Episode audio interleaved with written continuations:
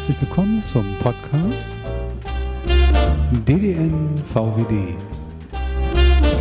Dinge, die nicht vergessen werden dürfen. Hallo und herzlich willkommen zur ersten Sendung im Jahr 2021. Heute mit einem schönen Thema bei DDN VWD. Jedenfalls finde ich es sehr schön.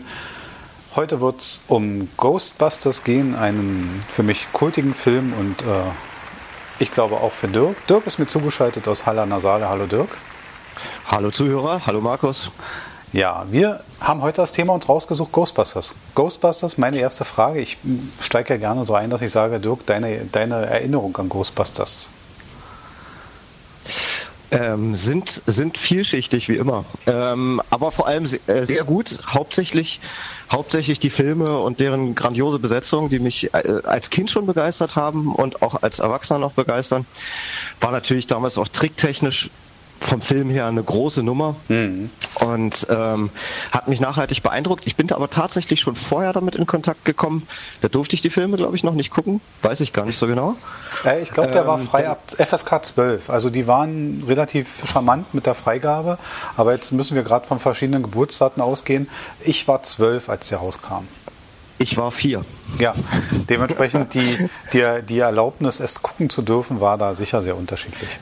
Die war bei mir mit Sicherheit zu dem Zeitpunkt noch nicht gegeben, aber eines mhm. Tages schlug ein guter Freund von mir auf mit den Spielzeugen. Ähm, ich will die Toyline gar nicht so großartig äh, hier an der Stelle jetzt thematisieren, ja. aber das war mein, das war mein erster Kontakt. Und ähm, diese Spielzeuge, die waren ein bisschen eigentümlich, Mhm. Ähm, aber mir haben sie trotzdem gefallen. Ne? Es gab natürlich diese ganzen, vor allem das Irre war halt diese ganzen Geisterfiguren, die dann ja, alle irgendeine Funktion hatten. Ja. Die sind allerdings nicht filmgebunden, äh, die sind eher an der, an der, ähm, ähm, an der Zeichentrickserie mhm. orientiert. Auch dort kommen sie, glaube ich, nicht zwangsweise vor. Es gab hier und da Schnittmengen, man hat einfach zugeguckt, was kann man irgendwie aus dem, was über die Bildschirme geflimmert ist, vermarkten, was kann man den Kindern anschwatzen. Ja. Äh, trotzdem ziemlich coole Geschichte. Also ich bin da sehr froh, dass ich dich da im, im, in der Leitung habe, weil diese ganze Zeichentricks-Sache habe ich gesehen. Aber auch da schlägt unsere, unsere verschiedenen Geburtsdaten doch ein, weil ähm, diese, diese Zeichentrickgeschichte für mich nicht mehr so relevant war. Aber die Filme natürlich schon. Ich habe auch letztens gesehen, es ist auch, glaube ich, das viert, ähm, das viert erfolgreichste Franchise. Also Ghostbusters hat es geschafft, ähnlich wie, wie, ähm, wie Star Wars, äh, ein gutes Nachgeschäft zu entwickeln mit den Sachen. Nicht zuletzt, ich glaube, Lego hat noch gar nicht vor langer Zeit den Ecto 1 rausgebracht und so. Also Korrekt. Die, die sind ich habe überlegt, ob ich ihn kaufe. und ich kann es verstehen. Ähm, zum Ecto 1 werden wir noch ein bisschen was sagen. Ich würde mal ganz kurz vorschlagen, wir gehen mal chronologisch ein bisschen vor und die ganze Geschichte beginnt ja 1984. Und 1984 kommt der berühmte Ghostbusters-Film in die Kinos. Ich habe ihn gesehen im, jetzt äh, ist das eine Berlin-Geschichte, die ich jetzt äh, so sage, im schönen alten Marmorhaus, wer sich noch erinnert. Und ähm, ja. ein schönes Kino gewesen. Die, der Film kommt 1984 raus, hat eine Länge von 105 Minuten und wir hatten es schon erwähnt, ähm, hat FSK 12, also er sollte schon sehr familienfreundlich sein. Regie führte Ivan Reitman, der viele Sachen äh, gemacht hat. Und der Titelsong war natürlich Ghostbusters von Ray Parker Jr., der als One-Hit-Wonder mit diesem ähm, mit diesem Lied dann eingestiegen ist.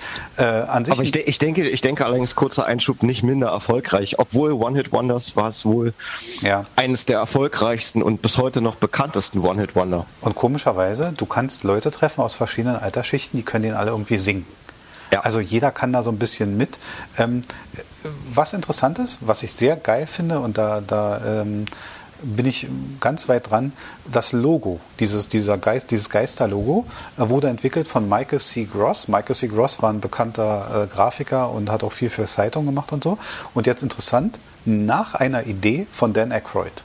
Also Dan Aykroyd hat in diesem Film so viel eingebracht und hat sich so reingehängt in viele Sachen. Der muss da irgendwie eine Herzenssache verfolgt haben, konnte ich aber nicht recherchieren, ob er da so, ob er schon immer für Geister oder was, was da so das Ding war oder ob es so eine ewig gegeisterte Geschichte in seinem Kopf war. Aber er hat da viel, viel Detailarbeit geleistet.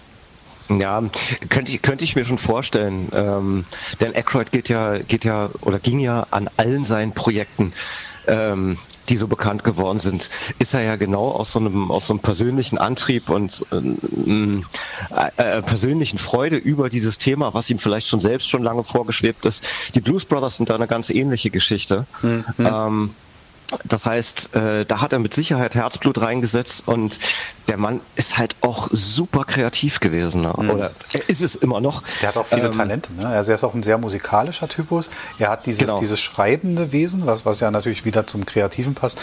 Er hat dieses sehr, das muss man, das kann man nicht lernen und nicht sein, aber er ist, er ist halt dieser super sympathische Typ. Ich mag ihn, wenn ich ihn sehe. Ähm, Unheimlich. Er hat auch durch die Zeit nicht verloren, finde ich. Also er hat, er hat auch nicht äh, irgendwie an, er ist natürlich deutlich älter geworden und er spielt natürlich andere Rollen, wenn er denn mal jetzt was spielt, was er sehr sparsam macht, was ich gut finde. Ähm, aber er ist äh, weiterhin ein sehr, sehr ähm, ja, sympathischer Charakter. Ne? Ja, auf jeden Fall. Ähm, das das, das äh, empfinde ich ganz genauso. Egal in welcher Rolle ich ihn je gesehen habe, der ist immer sympathisch. Hm. Ähm, und man sieht ihn einfach gerne und er strahlt so dieses, ähm, dieses Schelmenhafte aus. Ich glaube, innen drin ist er so ein bisschen so ein kleiner Junge, der wirklich solche Projekte mhm. dann auch auslebt und einen Wahnsinnsspaß daran hat. Ich, immer wenn ich ihn sehe, denke ich, in seinem Kopf ist eine Menge los. Also das ist so meine Empfindung dazu ganz kurz nochmal zum ersten Film, oder, oder ja. nicht kurz, zum ersten Film halt. Ähm, die Storyline, die wird gar nicht so klar und ich glaube, die Storyline, die man sich überlegt hat, die wurde nachher von den, von den relativ viel Star-Aufgebot, was da war. Ich meine, man hatte Dan Aykroyd, äh, äh, Bill Murray, man hatte, hatte, ähm, man hatte alle möglichen Leute und da sind viele Leute und da wurde die Story, die man sich ausgedacht hatte, ein bisschen gefressen fand ich. Aber ich kann die Story ja mal kurz umreißen. Ich habe es mir nämlich notiert, weil ich habe dieses, dieses, ähm, diese, diese, diese Line gelesen. Also es geht, ja. die, die Idee war, Gozer, Gott aus dem alten Mesopotamien, der von Sumerern und Hethitern verehrt wurde, ähm, kommt auf die Erde und äh, kommt zu diesem Tempel auf diesem Art Deko-Haus, was sie ja da auch besprechen, dass das Haus ein bestimmtes Dach hat und so weiter und so weiter. Ähm, und der kommt dann nach New York und ähm, dieses Haus wurde von dem Goza-Anbieter Ivo Shandor entworfen. Das sagt ja auch äh, hier, ähm, der, der kleine Nachbar sagt das ja auch. Ja. Und die Side Story ist halt, Goza soll mit dem Halbgott Sul, dem Torwächter, und Vince Clorto, dem Schlüsselmeister, vereinigt werden das ist eine geile Story, ja. Die, die geht eigentlich ein bisschen unter in dem, in dem ganzen äh, äh, Geistergejage und in dem, ja. in, dem, in dem sehr klar dargestellten, ich meine, klar, wenn du Dan Aykroyd, Bill Murray, äh, wenn du so eine Leute da hast, die wollen sich zeigen. Sigourney Weaver, das ist, das ist, da, da überrennt dich dieses Star-Aufgebot schon fast ein bisschen. Ja, das, das mag sein, aber ich glaube trotzdem ist dieses Star-Aufgebot natürlich Grund für den Kult um diesen Film. Ja. ja. Denn ähm, wenn ich mir jetzt alleine diese Storyline, die du ja wirklich ganz kurz umrissen hast, wenn ich mir die angucke, würde die eigentlich einen hervorragenden Horrorfilm, auch einen, ja. hervorragenden Horror-B- oder C-Movie abgeben, äh, die ich ja auch von Zeit zu Zeit sehr gerne gucke. Also äh, wenn man rein das hört, hat man einen ganz anderen Film vor Augen als dieses, ähm, dieses äh, humoristische und auch immer leicht überzogene Werk, was wir eigentlich mit Ghostbusters gekriegt haben. Ja, Deswegen weiß ich gar nicht, ob ich, ob ich das schlimm finde, dass das so weit in den Hintergrund getreten ist. Nein, das ist natürlich nicht. Der, der Punkt ist, man muss sehen, diese, diese, äh, die US-amerikanische Filmindustrie ist sehr, sehr zielgerichtet. Und man hat sich hingesetzt und hat gesagt, okay, wir müssen Marketing machen und äh, wo geht das dann? Und man hat ganz oft diesen Effekt, dass man in der FSK ein bisschen runtergeht, damit man mehr Leute ins Kino kriegt. Und das hat ja. man natürlich in dem Film irgendwann abgekürzt und hat gesagt, okay, die Geister werden ein bisschen niedlich, die Leute ein bisschen lustig und dann kriegen wir daraus einen Familienfilm. Und das haben die wunderbar gemacht. Also das war jetzt auch gar nicht, war gar nicht abwertend, aber man hatte eine geile Story gestrickt und wie du sagst, die hätte auch in viele andere Filmgenres gepasst. Aber man hat sich halt für die Variante entschieden und ich bin ihnen bis heute dankbar, dass sie das gemacht haben, weil ich finde es einfach gut. Ich, ich bin ein großer Ghostbusters-Fan und ich liebe auch Ghostbusters 2, obwohl viele sagen, ja, ja, nicht so stark wie der erste. Nein, der ist nur anders. Der ist gut. Der ist sogar sehr gut. Ne? Aber zum zweiten ich, Film kommen bin, wir gleich. Ich, ich bin auch das Konträrprogramm. Entschuldige, dass ich unterbreche, weil ich finde den zweiten besser. Ja? Mein persönlicher Favorit ist der zweite, ja. Naja, mm, ja, kann ich jetzt so, könnte ich jetzt nicht bestätigen. Ich finde sie beide gut, bleibe ich auch bei. Ne? Ähm, aber ja, nee, der zweite ist auch in Ordnung, der ist sehr gut sogar. Ähm, die Tricktechnik, da kamst du gerade so drauf, die war natürlich für, für 84 wegweisend. Jeder mochte Slimer. Ne, irgendwie mochte man ja. diesen Geist und auch die anderen Sachen.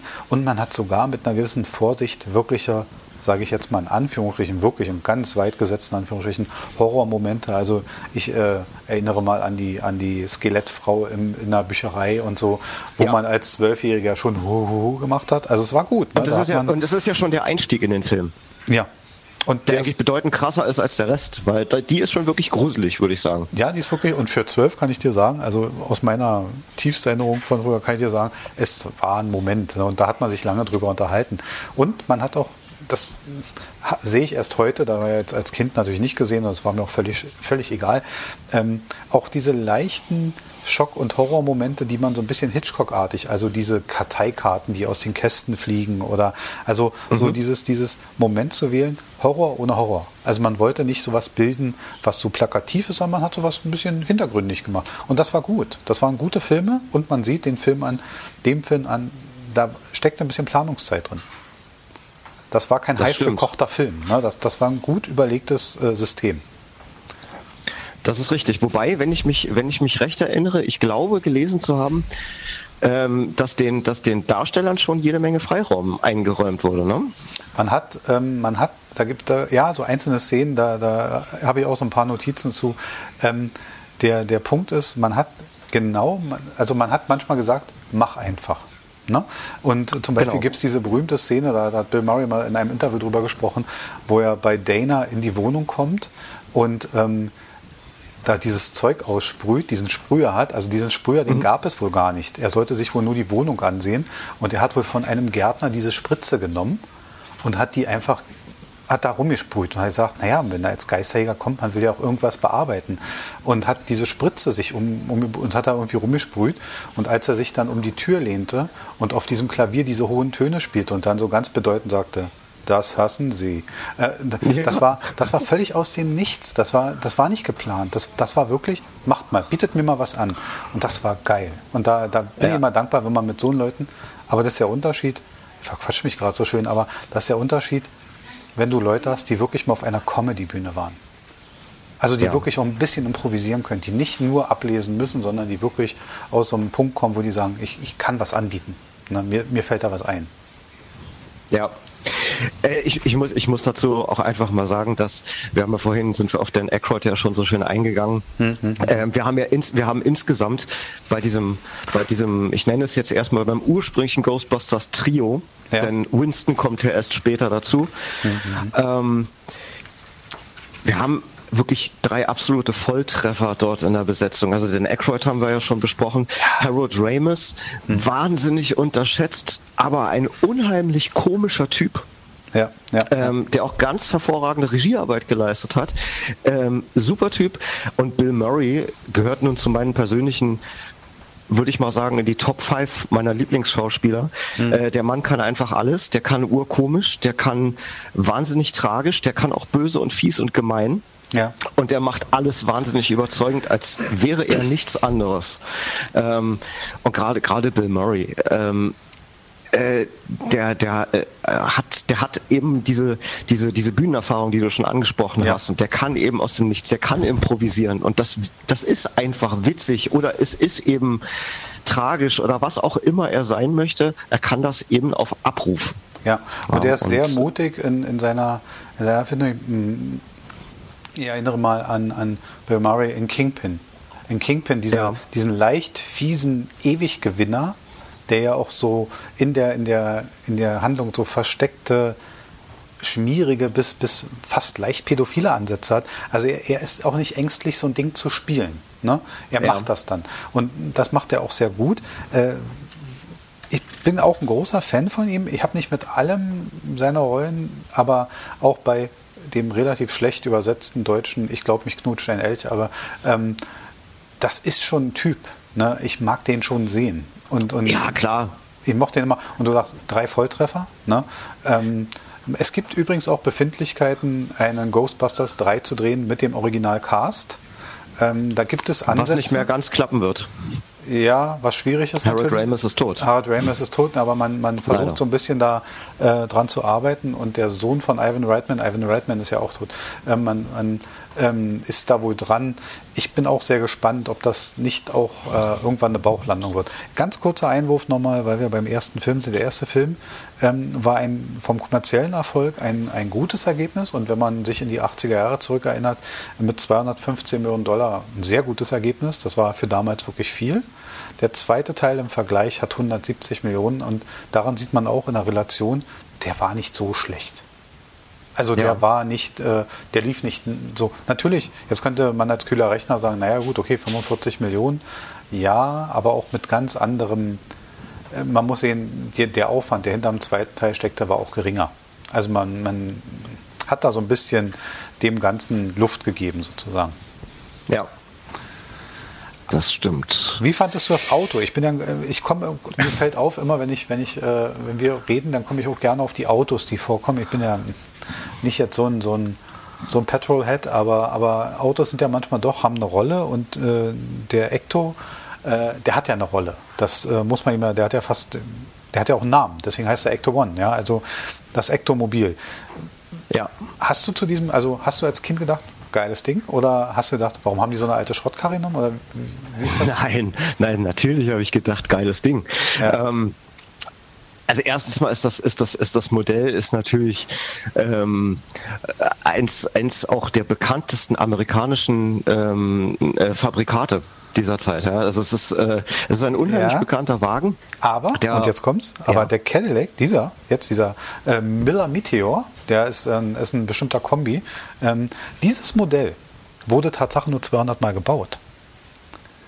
Ganz interessant. Dennoch, dennoch ist es in der Filmindustrie, also ich weiß nicht, woher so, es kommt, aber ist es wahrscheinlich oft, oft genutzt worden und hat deswegen auch internationale Bekanntheit sicherlich erreicht. Na, selbstverständlich. Und sie hatten nur einen für die Dreharbeiten. Sie hatten nur Ja. ein Fahrzeug und diese Szenen, auch da wieder, äh, wie gesagt, Dan Aykroyd zum Knutschen, ja. Äh, Dan Aykroyd hat Tatsache öfter an dieser Motorhaube gehangen, weil den bei Dreharbeiten, bei irgendwelchen Szenen, keine Ahnung, der Bremszylinder durchgegangen ist und so. Und, und Dan Aykroyd hat öfter an diesem Autokopf übergehangen und hat das repariert.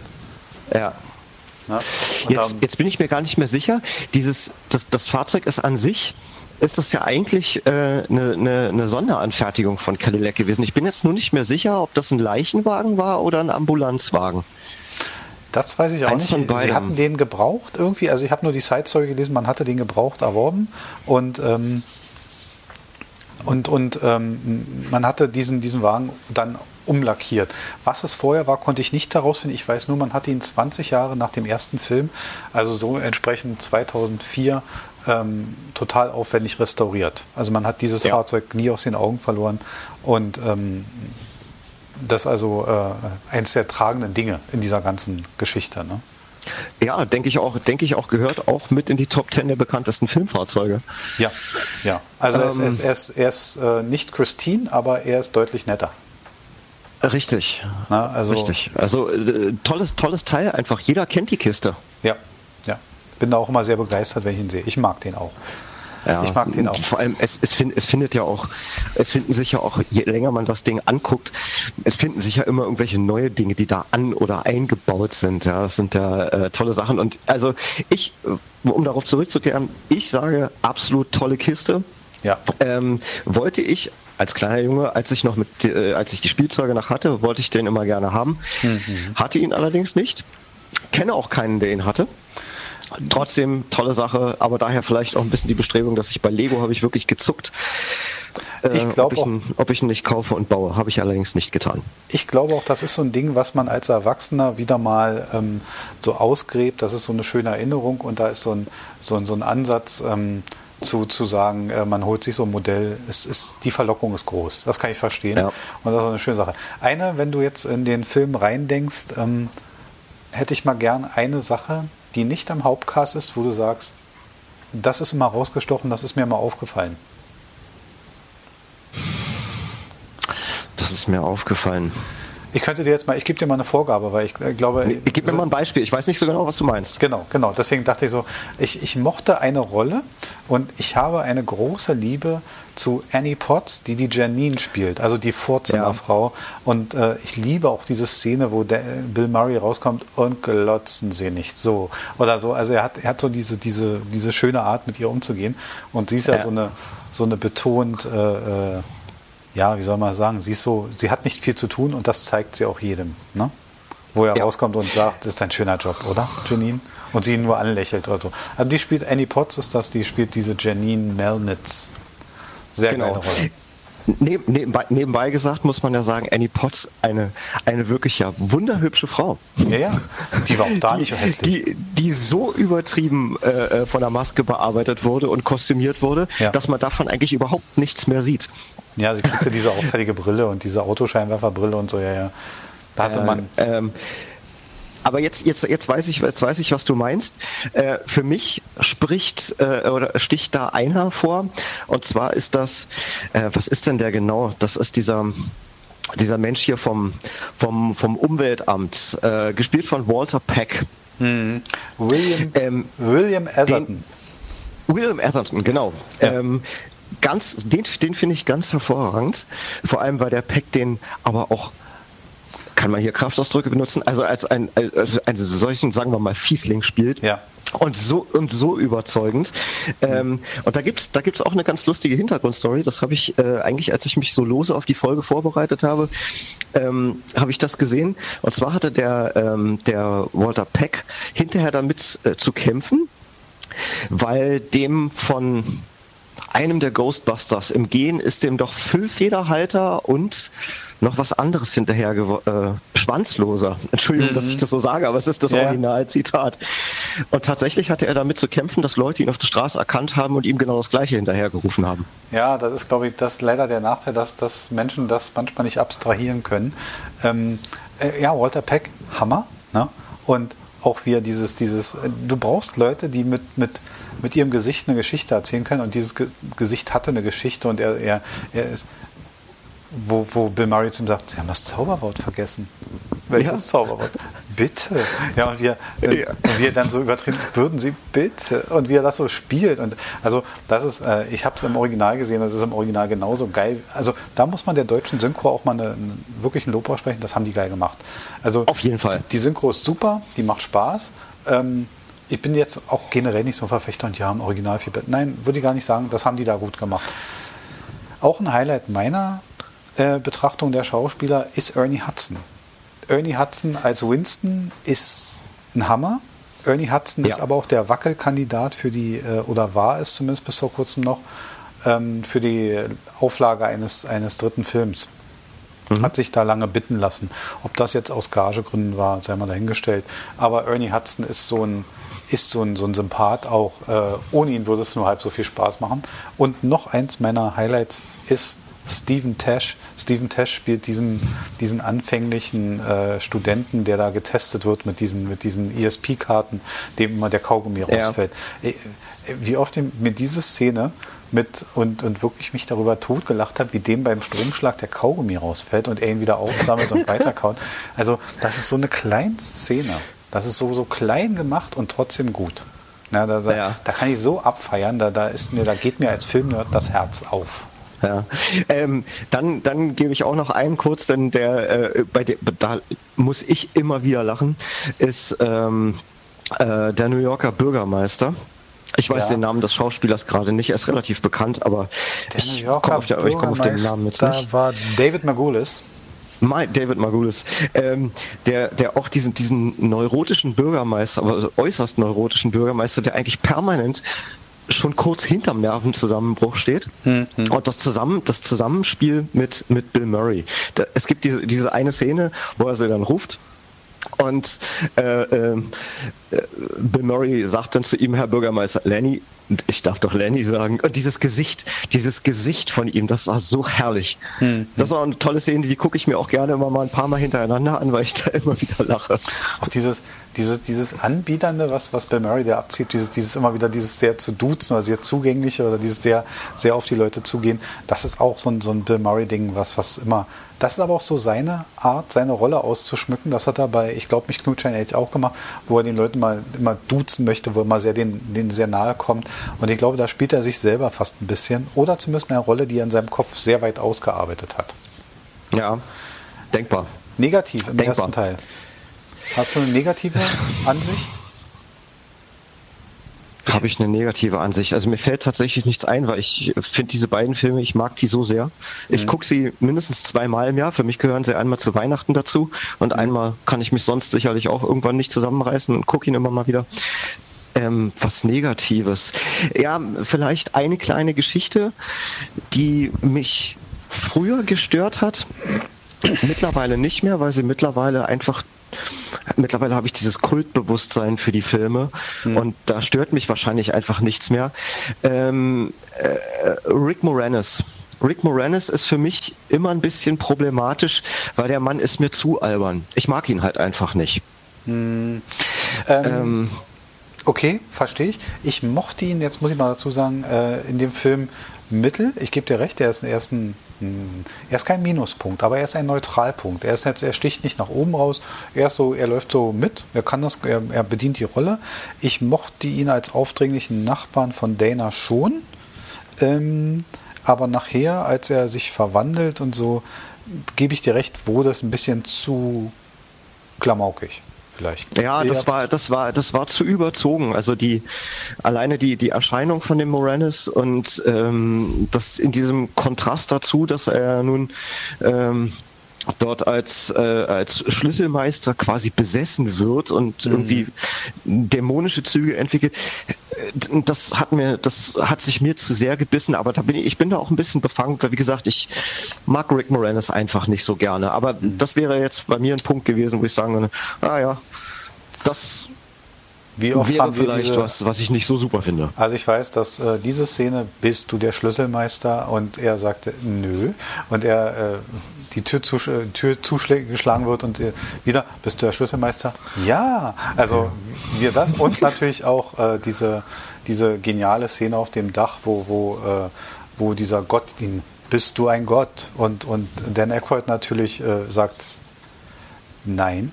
Und dann da weggefegt wird mit den Blitzen und, und, und Bill Murray natürlich zu ihm sagt, wenn dich jemand fragt, ob du ein Gott bist, dann antwortest du ja. Und also so schöne Szenen, die da so, die mir ähm, bis heute im Kopf sind, also komisch wie, wie, aber ich gebe dir recht, ich sehe ihn halt auch im Jahr Minimum Ja. einmal und äh, so komisch das ist. Gehen wir mal über zum Und ja. In, nein, eins, eins muss man natürlich sagen zum ersten Film, denn er beinhaltet für mich den Inbegriff des Ghostbusters Filmzitats. Es gibt mehrmals, nämlich niemals die Strahlen kreuzen. Genau. Ist eine, ist eine Weisheit, die findet auch in vielen übertragenen äh, Sinnen, findet die immer mal wieder Anwendung bei mir. Ähm, äh, sie tun es am Ende doch. Ja. Ähm, und wir sehen, da war es dann notwendig und da hat es dann doch geklappt. Aber für mich ein absoluter Kultspruch, auf den ich mich jedes Mal, wenn ich den Film sehe, freue. Ich würde gerne jetzt, äh, der erste Teil, also ich gebe auch zu, das ist ein rundes Werk. Also da brauchen wir uns nicht, das ist ganz klar. Ähm, 1989 kommt, also fünf Jahre später, der zweite Teil raus. Man schafft es, den gleichen Cast einzubinden. Ähm, der Film ist Tatsache etwas teurer als in der Ja. Absolutzahl, aber jetzt muss man trennen. Ähm, natürlich waren die Zeiten fünf Jahre weitergegangen, alle Kosten waren gestiegen. Ich glaube gar nicht, dass der Film in sich wirklich teurer war, in der Absolutzahl sicher, aber ich glaube ganz einfach, die Preise waren, waren angepasst. So viel war das auch nicht. Ähm, man sagt aber heute, der, der zweite Teil war teurer als der erste und der hat weniger eingebracht. Titelsong Ja. kommt von Bobby Brown, On Our Own. Hm, eingängige Nummer, aber hatte nicht mehr das Geisterthema. Man hatte wohl mehr äh, gedacht, man nimmt die Jugendlichen mit, weil Bobby Brown zu der Zeit ähm, noch nicht Whitney Houston geheiratet hatte und sich mehr nach der Jugendband mit Singen verdient hatte. Der Handlungsstrang ist relativ ähnlich. Ne? Wieder kommt ein Geist, der muss entfernt werden und und und. Ähm, hier wurden diesmal für diese Kanalisationsszene 150.000 Liter Schleim verwendet, ähm, um eine Der gigantische nebenbei gesagt essbar war. der, ja, es war so, es war so wie, es war so eine Art äh, Zuckerflüssigkeit, ne? Die war so, Ja. so, so zwischen Tapetenkleister und Zucker, ja. Ähm, wissen die wenigsten Tapetenkleister ist nicht giftig im Übrigen. Aber ähm, mhm. man hatte, hatte ähm, 150.000 Liter Schleim, dann diese Kanalisa äh, Kanalisationsszene verwendet. Ähm, auch eins der Highlights, obwohl eins meiner persönlichen Feelings so, die ich hatte mit, mit, ähm, mit Ghostbusters 2 ist diese Anfangsszene, wo dieses Schiff einläuft und der Hafenmeister anruft und sagt, äh, Chef, die Titanic ist eben eingelaufen und dessen mhm. Reaktion ist, besser spät als nie. Und äh, das ist für mich so ein schöner, ich weiß gar nicht, ob der Gag im Englischen drin ist, weil ich habe es nie nachgeguckt. Ich könnte mir vorstellen, dass es sogar vielleicht äh, ein deutsch eingebauter Gag ist. Ähm, und natürlich das Highlight des zweiten Teils, ich hätte es jetzt auch fragen können, aber, aber mein ich gehe mal einfach du kannst ja einwenden, wenn es anders ist. Mein persönliches Highlight natürlich Norbert Gruppe. Norbert Gruppe, auch bekannt als der, als der Prinz von Homburg oder Wilhelm von Homburg, äh, Profiboxer, der als Vigo dort ähm, der Böse ist, der Geist, ne, der in diesem Bild wohnt. Ähm, Norbert Gruppe kennen ganz viele von 1969. Und zwar, äh, Norbert Gruppe hat dafür gesorgt, dass der Spruch Vielen Dank für dieses Gespräch gebracht wurde. Der hatte ja nämlich einen Auftritt in der, in der Sportschau und da antwortete er Harry Valerien einfach nicht. Mhm. Also er, er, Harry Valerien stellt ihm immer Fragen, kann man bei YouTube sehen, dieses Video, vielleicht verlinke ich es auch. Er stellt ihm immer wieder Fragen und er antwortet einfach nicht, weil sich Harry Valerien an einer Absprache nicht hält, zu bestimmten Sachen zu fragen und ab da antwortet er nicht mehr und deshalb ist er wortlos, sitzt er in diesem Studio und irgendwann sagt Harry Valerien, vielen Dank fürs Gespräch, obwohl er nicht einmal geantwortet hat. Ja. Ähm, ja, das ist also meine persönlichen Highlights zu Teil 2. Ähm, ja. Äh, ach, der hat, der, er hat so viele, er hat so viele Highlights, finde ich.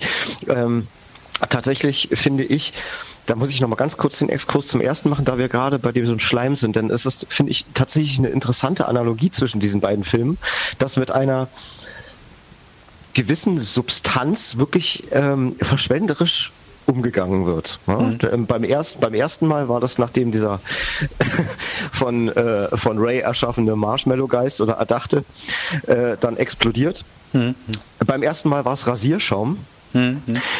Und ähm, tatsächlich hat man da ja eine ähnliche Menge, hat man dort zu, zugange gebracht. Und beim zweiten Mal wurde dieser Schleim genommen, der tatsächlich essbar war, weil ähm, für die Darsteller war es wohl auch nicht so schön mit dem Rasierschaum, denn sie hatten mhm. ihn einfach überall. Ähm, das mit diesem, mit diesem, mit diesem Schleim war eine bessere Geschichte. Ist für, für mich noch, für mich noch ein bisschen publikumswirksamer. Schleim ist irgendwie in einem Ghostbusters-Film cooler als Schaum. Ja. Ähm, für mich ist dieser Schleim tatsächlich ein gewisses Highlight in diesem Film. Mhm. Um auf die ursprüngliche Fragestellung zurückzukommen. Ähm, jetzt kann man sagen, gut, der hat so eine tolle Besetzung. Schleim ist kein Schauspieler, Schleim ist nur, ist nur da. Aber an diesem Schleim stimmt in diesem Film einfach alles. Mhm. Ja, sie haben ihn, sie haben ihn teilweise animiert, er hat Fähigkeiten, er blubbert, er ist, er, er hat natürlich eine, sensationelle Farbe und, ja. ähm, und der bringt auch diese Massen. Er bringt ja schon im ersten Teil einen Toaster zum Tanzen, richtig? War das im ersten oder zweiten Teil? Ähm, jetzt muss ich kurz nachdenken. Nein, das ist der zweite Teil. Wo dieser Toaster. Das ist der zweite Teil. Hm? Genau. Sie, sie, probieren, sie probieren den, äh, sie probieren es am Toaster aus und am Ende besprühen sie ja dann die Freiheitsstatue. Genau, genau. Und das ist, das ist auch so schön. Aber das hast du nicht im ersten Teil? Jetzt bin ich gerade ein bisschen Nein. irritiert. Das ist echt im zweiten, ja, mit dem, mit dem Besprühen der, der Freiheitsstatue? Ja. Ja, im ersten Teil rennt dieser Marshmallow-Mann rum, ne? Genau. Ja, ja. Also da, äh, da sieht man, da sieht man ihn so oft und trotzdem bringt man nur Sachen durcheinander. Ich finde aber trotz allem, und ich glaube, da waren wir uns auch schon fast jetzt einig, ähm, er ist technisch und von der Handlung her rund. Ja. Und auch der Besessene, der im, im äh, der leicht homosexuelle äh, Museumsleitende, der dort an diesem Bild herumarbeitet, der nachher quasi vereinnahmt wird, Janosch, der von, der diesen, diesen leicht ostpreußischen Akzent hat, der, äh, das ist auch eine schöne Rolle und man wird ihn ja später dann in, in anderen Serien sehen und so weiter. Also auch da war wieder die Serie so ein bisschen, äh, der Film so ein bisschen Bootcamp für weitere nachfolgende Engagements. Und das ist schon alles mhm. sehr rund. Schön finde ich, dass, dass Dana, also Sigourney Weaver, auch wieder vorkommt, dass sie also da auch wieder diese, diese Rolle hat, diesmal dann mit dem Kind. Damals noch mit der Zwillingsregelung, also von diesem Baby gab es Tatsache zwei, weil damals mussten noch Zwillinge teilnehmen. Ja. Und ja, also äh, man fragt sich, das habe ich nicht nachgesehen, wie dieses Kind wohl heute aussieht und ob es mit dieser Rolle d'accord ist. Obwohl als Baby ist man da, glaube ich, relativ entspannt.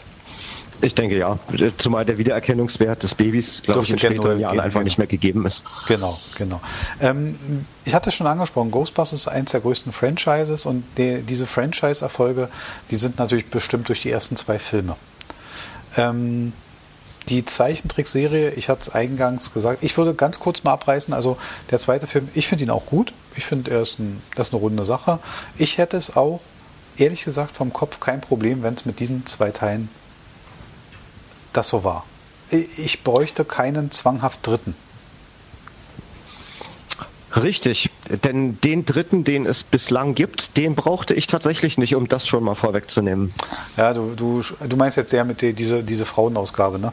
Ähm, ich meine ja. das jetzt auch völlig wertfrei. Nicht, oh Gott, man muss immer vorsichtig sein, wie man sagt, dann heißt das immer gleich, ja, das ja man, man hätte was dagegen. Aber es war kein guter Film und ich sage auch warum, weil man einfach nur sich zu jedem Charakter ein weibliches, äh, weibliches Pendant gesucht hat und hat einfach probiert, halt einen weiblichen Egon zu machen, einen weiblichen Bill Murray, einen weiblichen, also, also Steve Wankman sozusagen und man hat sich so, so, so, so einfach so eine, so eine, man hat so eins zu eins diesen Film mit einer weiblichen Adaption gemacht. Ich habe ihn mir angesehen, äh, natürlich in Vorbereitung auf diese Folge natürlich auch ein bisschen. Ähm, und ich habe mir wirklich Mühe gegeben und ich habe auch wirklich gedacht, ja, okay, sei nicht so streng, du hast dieses, dieses, diesen Kultblick zurück in die alte Zeit und dann guckst du dir diese Teile an und du, du vergötterst die so und du kannst jetzt nicht gleich alles schlecht machen. Trotz ja. allem fällt es mir schwer, muss ich ehrlich sein, da was sehr Gutes dran zu finden, weil, wie gesagt, alleine diese verhältnismäßig billige Umsetzung, einfach die Rollen mit einer weiblichen Rolle zu besetzen, war mir zu einfach. Ja, äh, das, das finde ich auch, gerade gerade was diese Besetzung angeht. Ähm, fand ich fand ich schade, weil man hat jetzt, äh, also es, es sieht tatsächlich so aus, als hätte man jetzt einfach nur die Rollen genommen, die Geschlechter umkehren wollen und das einfach konsequent durchgezogen, ohne, ohne Rücksicht auf Verluste. Mhm. Ähm, ich persönlich finde die Besetzung auch nicht so gut. Ähm, man hat zum Beispiel, man hat zum Beispiel, was hat man getan? Man hat im Prinzip hat man den, den, ähm, den Charakter von Sigourney Weaver, die damals ja wirklich tolle Rollen hatte, glaube ich, auch unbedingt an dem Film ursprünglich nochmal kleinen Ausdruck äh, teilnehmen wollte, weil sie mal was Humoristisches machen wollte. Mhm. Ähm, ja, was hat man jetzt genommen? Gut, wir haben jetzt drei weibliche Ghostbusters, also brauchen wir das männliche Gegenstück dazu. Man hat Chris Hemsworth da reingemacht, weil Chris Hemsworth eben immer geht. Äh, naja, weiß ich nicht. Ich muss sagen, in dem gesamten Ich habe gewundert, dass er keinen Hammer dabei hatte. Film, nur eine einzig gute Besetzung, und das ist Kate McKinnon, also als der weibliche Egan. Ja, ja. Die, die spielt hervorragend. Die könnte ich mir den ganzen Film lang angucken. Das ist immer toll, weil die ist so herrlich verrückt. Mhm. Ähm, und die bringt was Neues damit rein. Das hat mir gut gefallen. Den restlichen Cast hätte ich nicht gebraucht. Ja, das ist eben immer schwierig. Ne? Und du siehst, wir, wir, wir ähm, äh, ja, also ich, ich bin auch immer ein bisschen überfordert, wenn, wenn wir in, in diversen Sachen, es gibt so leider bei den Produzenten wahrscheinlich Leute, die werden immer wieder, werden immer wieder äh, benannt und immer wieder gecastet und, und mir fällt es auch ein bisschen schwer, Melissa McCarthy wirklich lustig zu finden in den meisten Filmen. Da habe ich ein bisschen ähm, ähm, ein Problem mit. Ähm, Geht mir ähnlich. Kristen Wiig als Aaron war, war in Ordnung. Ähm, natürlich Kate McKinnon, gebe ich dir recht, ist eine Frau, die aber so nicht ganz unattraktiv finde. Also dementsprechend fällt es mir natürlich leicht, sie auch da ähm, gut zu finden. Patty Ich hab's, ja, das ist, das ist mir beim ersten Sehen des Films aber nicht bewusst gewesen, weil in dem, in dem Film ähm, ist sie ja nun alles andere als irgendwie sexy oder, oder ähm, attraktiv dargestellt und ich kannte sie vorher gar nicht. Ich bin erst durch diesen Film darauf gekommen. Hm, hm. Also ich das heißt, da bin ich noch äh, vorurteilsfrei rangegangen. Okay. Und was wir aus dem Cast natürlich rausnehmen müssen, sind die kurzen Cameo-Auftritte des Originalcasts. Das war natürlich großartig, über die habe ich mich wirklich sehr gefreut. Ja, das ist aber immer so ein Rettungsversuch. Ich glaube fast, äh, man, man macht das, ne? Und ich finde es auch gut, wenn so eine Cameos, ich mag die auch sehr gerne, ich habe da auch Spaß dran. Ähm, und ich habe auch natürlich Spaß dran, wenn man manchmal so ein bisschen so, so, so, so, so reinhängt in so kleine, also wenn jetzt quasi Chris Hemsworth einen übergroßen Hammer in die Hand genommen hätte, um irgendwas zu werkeln, hätte ich mich gefreut. Hey, gelacht. Ja, das, ja. das wäre witzig gewesen, genau. Aber da, das hat man zum, zum Glück vielleicht auch für den Film weggelassen. Ähm, was, äh, aber auch, auch da sind wir uns relativ einig. Ich hätte ihn nicht gebraucht, aber nichtsdestotrotz, er ist vorhanden und lassen wir ihn so stehen. Ich bin da neutral geneigt. Ich fand, für mich hätte sie nicht gebraucht, weil ich ihn nicht gut fand, weil ich auch der Meinung bin, es war kein guter Film. Ja. Sehe seh ich genauso. Ich fand ihn auch insgesamt, ich fand ihn irgendwie zu bunt. Hm. Also ich weiß nicht, das ist, bezieht sich jetzt lediglich auf den Farbeindruck des Films, der sich als Zuschauer oder mhm. der sich einem als Zuschauer stellt. Ja. Er war irgendwie zu übertrieben bunt. Als ja, hätte einer an der Farbtiefe zu sehr rumgedreht. Äh, hm, naja, ja, ist, so eine, ist eine andere Geschichte. Gut, das geht vielleicht zu. Aber jetzt kann ich auch mal was sagen, was ich sehr gerne jetzt tue. Und zwar, ähm, ich bin ja, und das habe ich am Anfang gesagt, ich bin ja nicht so ganz in der, in der, in der, äh, in der Cartoon-Thematik drin. Und das bringt mich zu dem Ausspruch, erhelle mich. Also äh, du bist ja da mehr drin gewesen und, und äh, mach mal einen Abriss, was der Reiz war für jemanden in deinem Alter damals und, und was hat den Reiz für Ghostbusters auch gemacht? Das, die, waren, das waren die Real Ghostbusters oder? oder? Ähm, warte, ich, mu ich muss direkt nachgucken, aber ich denke ja, The Real Ghostbusters. Ich habe die Blu-ray-Box vor mir mit allen Folgen. Es sind oh Gott, ich will gar nicht wissen, wie viele Staffeln. Ich habe es auch tatsächlich nicht geschafft. Ich habe sie mir nochmal gekauft. Ich habe sie aber nicht alle gesehen. Ich konnte irgendwann einfach nicht mehr. Aus welchem das steht Grund? hier leider auch nicht, auch nicht drauf. Ähm, letztendlich ist es so. Ähm, ich fange mal erstmal an, was hat für mich den Reiz dargestellt? Der Reiz war als Kind derjenige, dass ich ja das Spielzeug hatte, mhm. die Filme noch nicht sehen durfte auch da noch gar nicht so in Kontakt gegangen bin, aber es gab eben Zeichentrickserien, Zeichentrickserien, weißt du, wir hatten das letztens bei den Masters of the Universe schon. Mhm. Ähm, diese, diese, diese ursprüngliche, ähm, diese ursprüngliche Zeichentrickserie zu Masters of the Universe, die ist jetzt auch keine wirkliche Meisterleistung. Ja, das, äh, das ist eigentlich nur dafür da und dient ausschließlich dazu, die Toyline ähm, zu promoten. Hm.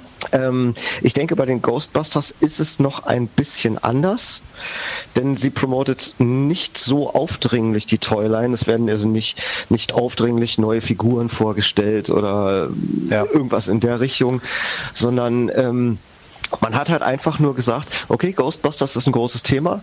Ähm, wir wollen jetzt aber auch nochmal eine Publikumsgruppe ansprechen, die vielleicht den Film noch nicht sehen darf. Ne? Das okay. heißt, es wurde alles etwas süßer gemacht. Ähm, Slimer ist äh, das ähm, tollpatschige und aufdringliche Haustier und äh, lebt dort mit, was ich nebenbei gesagt, das finde ich tatsächlich irgendwie ganz klasse, weil dieser Slimer, der ist zwar wahnsinnig albern und im Prinzip auch relativ nervig, mhm. aber irgendwie finde ich ihn halt witzig und ich finde diese Idee gut, dass, dass, äh, dass der dort eben frei mehr oder weniger so als Hausgeist mitwohnt. Mhm. Und der ist aber ein ähm, und, äh, ja, eine, eine sadistische Vorliebe dafür entwickelt hat, äh, Peter vollzuschleimen. Hm.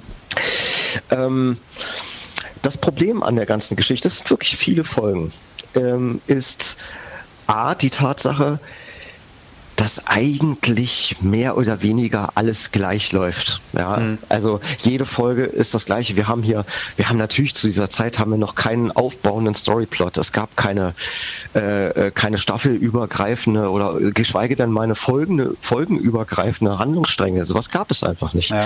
Ähm, jede Folge taucht ein Geist auf oder mehrere oder irgendeine Erscheinung. Die Jungs ziehen los, grillen das mit den Protonenstrahlern, und fertig. Hm. Ähm, was das dabei, zu sehen, man muss die das Problem ist, prinzip, prinzipiell hätte ich damit kein Problem, hm. denn es, ich, ich sehe es ja als Kult an. Ja, also für mich ist das schon trotzdem äußerst amüsant. Aber die Optik der Serie ist sehr, sehr anstrengend, zumindest für mich. Die hm. Figuren witzig und zum, für den damaligen Zeitpunkt, denke ich, auch ganz hervorragend gezeichnet. Hm. hm. Ähm, aber die Hintergründe sind sehr anstrengend. Die, ich, ich, weiß nicht, ob du so ein Bild vor dir hast. Es ist, äh, die Hintergründe sind ganz stark schraffiert und ähm, sind, man wollte dem wahrscheinlich nicht so viel Konsistenz geben, sondern die Figuren halt wirklich ganz klar im Vordergrund halten. Hm. Aber wenn, ich, ich kann es dir nur empfehlen, wenn du wirklich mal einen Abend so gar nicht weißt, was du zu tun hast, äh, dann schicke ich dir das Ding vorbei und du guckst dir mal zehn Folgen hintereinander an und sagst mir, ab wann es anfängt, dir optisch auf die Nerven zu gehen. Hm. Und du meinst, ich fühle mich dann irgendwann so wie auf so einem LSD-Trip, oder? Äh, nee, also für LSD-Trip ist das nicht bunt genug. Das ist, ähm, das wirkt unheimlich ermüdend und abstumpfend. Okay. Also ich bin, bin fast ein bisschen gespannt. Also äh, äh gerade Nach, in der Nachbearbeitung, in der Nachbetrachtung dieses Podcasts sollte ich das tun. Ich werde darauf mal zurückkommen. Wir haben aber in der, in der Sache, äh, hast du einen, einen Überblick, äh, wie erfol kommerziell erfolgreich das Ganze war? Also anscheinend, wenn es viele Folgen gibt, muss es das ja gewesen sein, weil ich sag mal, man geht ja irgendwann darauf ein und sagt, äh, lohnt sich das noch oder nicht? Ja, ja, ich denke schon, dass es relativ erfolgreich gewesen ist, zumal man ja auch noch ähm, äh, sozusagen später mit anderen Serien auch noch daran angeknüpft hat. Das sind ja nicht nur alleine diese Staffeln. Warte mal, ich mache jetzt mal die Box auf und gucke mal rein. Mhm. Ähm, das ist. Aha. Das ist, glaube ich, gar nicht in, ach, das war gar nicht in Staffeln aufgeteilt. Also ich habe hier alleine in der Erstbuchs habe ich 78 Folgen. Ähm, es gibt noch eine zweite Box dazu. Das heißt, ähm, es sind wirklich eine ganze Menge Folgen davon mhm. gedreht worden.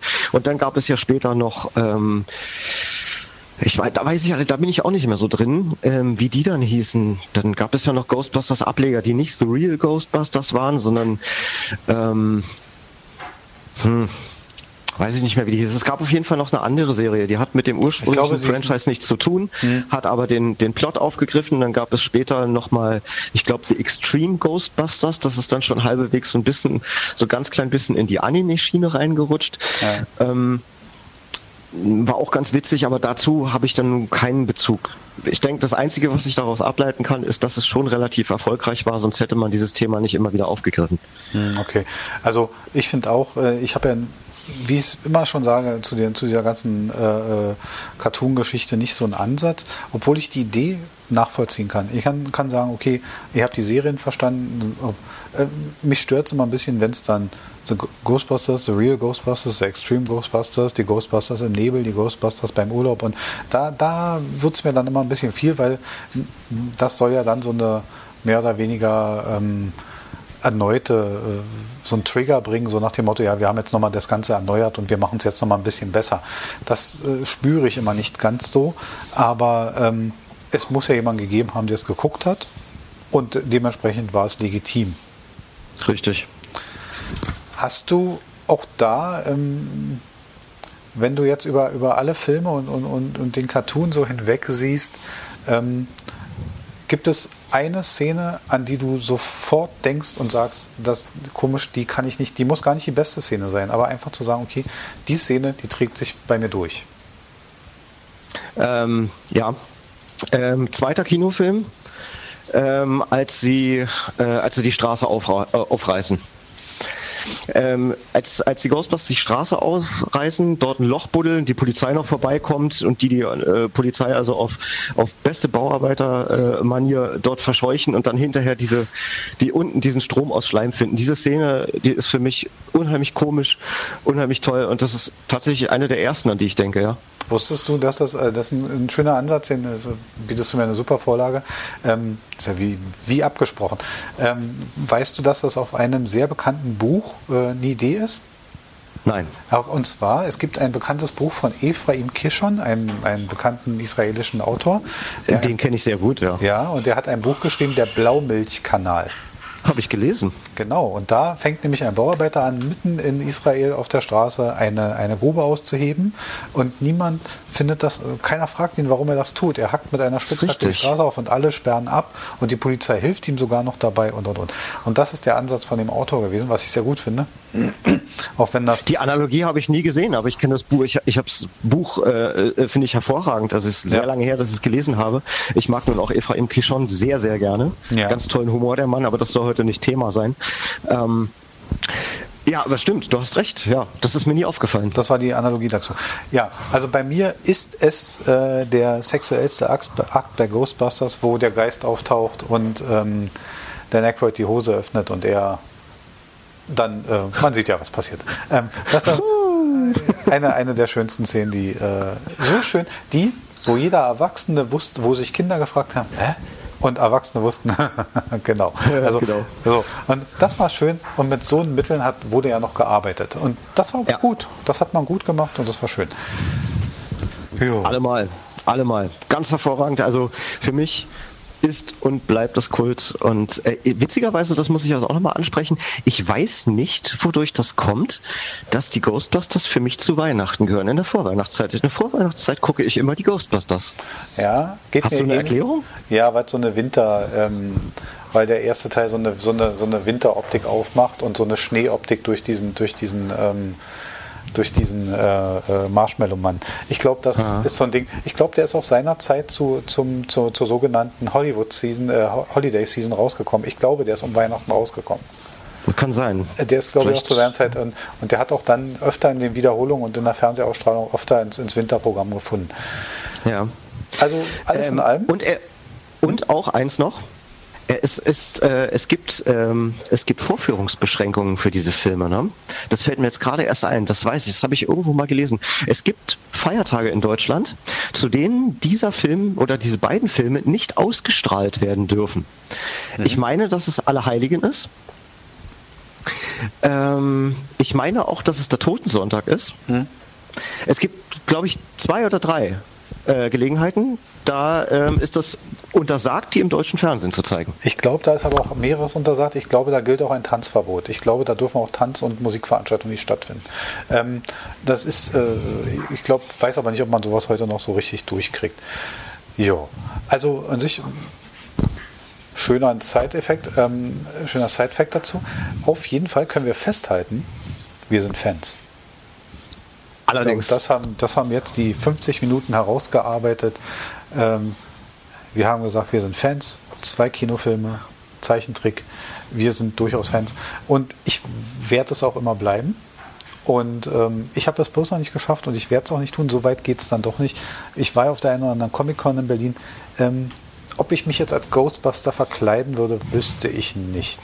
Habe ich schon einmal getan. Zur Kostümparty bin ich als Ghostbuster gegangen, ja. Wisst du, da hast du diesen Selbst, Schritt gemacht. Ja, selbstgebasteltes Protonenpack, äh, ein selbstbemalter weißer Maler-Overall aus dem Baumarkt, ähm, äh, ein Protonenstrahler, der im Endeffekt nichts weiter war als eine Taschenlampe in einem langen Schlauch. Mhm. Das heißt, so richtig schön trashig zusammengebaut. Das war wirklich so eine Last-Minute-Kostümparty. Äh, ich hatte einen halben Tag Zeit, mich darauf vorzubereiten. Vorher wusste ich noch nicht, dass ich hingehe. Hm. Und da kam, da kam dann eben diese Ghostbusters-Idee und äh, also ich habe das schon gemacht, ja. Sehr gut, dann hast du diesen Schritt gemacht, ich noch nicht. Ich danke dir wie immer für diese super Teilnahme. Du hast äh, Side-Facts gebracht, du hast wieder die Ansätze gebracht, die mir gefehlt hätten. Da bin ich ganz ehrlich. Ähm, ich bedanke mich eine, für die Gelegenheit. Ja, es war eine wunderbare Sendung. Wir schleimen uns jetzt richtig schön an. Ich habe gesagt, wenn, wann nicht, wenn am Ende einer Sendung. Nee, es war eine schöne Sendung. Wir werden demnächst wieder ein neues Thema aufarbeiten. Ghostbusters ist durch. Und Richtig. Mit den Worten, wir sind Fans. Wir sind Fans. Und nie vergessen, kreuzt nicht die Strahlen. Genau, kreuzt nicht die Strahlen. Das war's. Bis zum nächsten Mal. Nicht vergessen, eine Bewertung bei iTunes oder auch bei Instagram, wo ihr auch immer möchtet. Fragen auch über Instagram, medienlos der Podcast. Und ja, bleibt uns gewogen. Wir hören uns wieder. Tschüss, Dirk. Ich danke dir.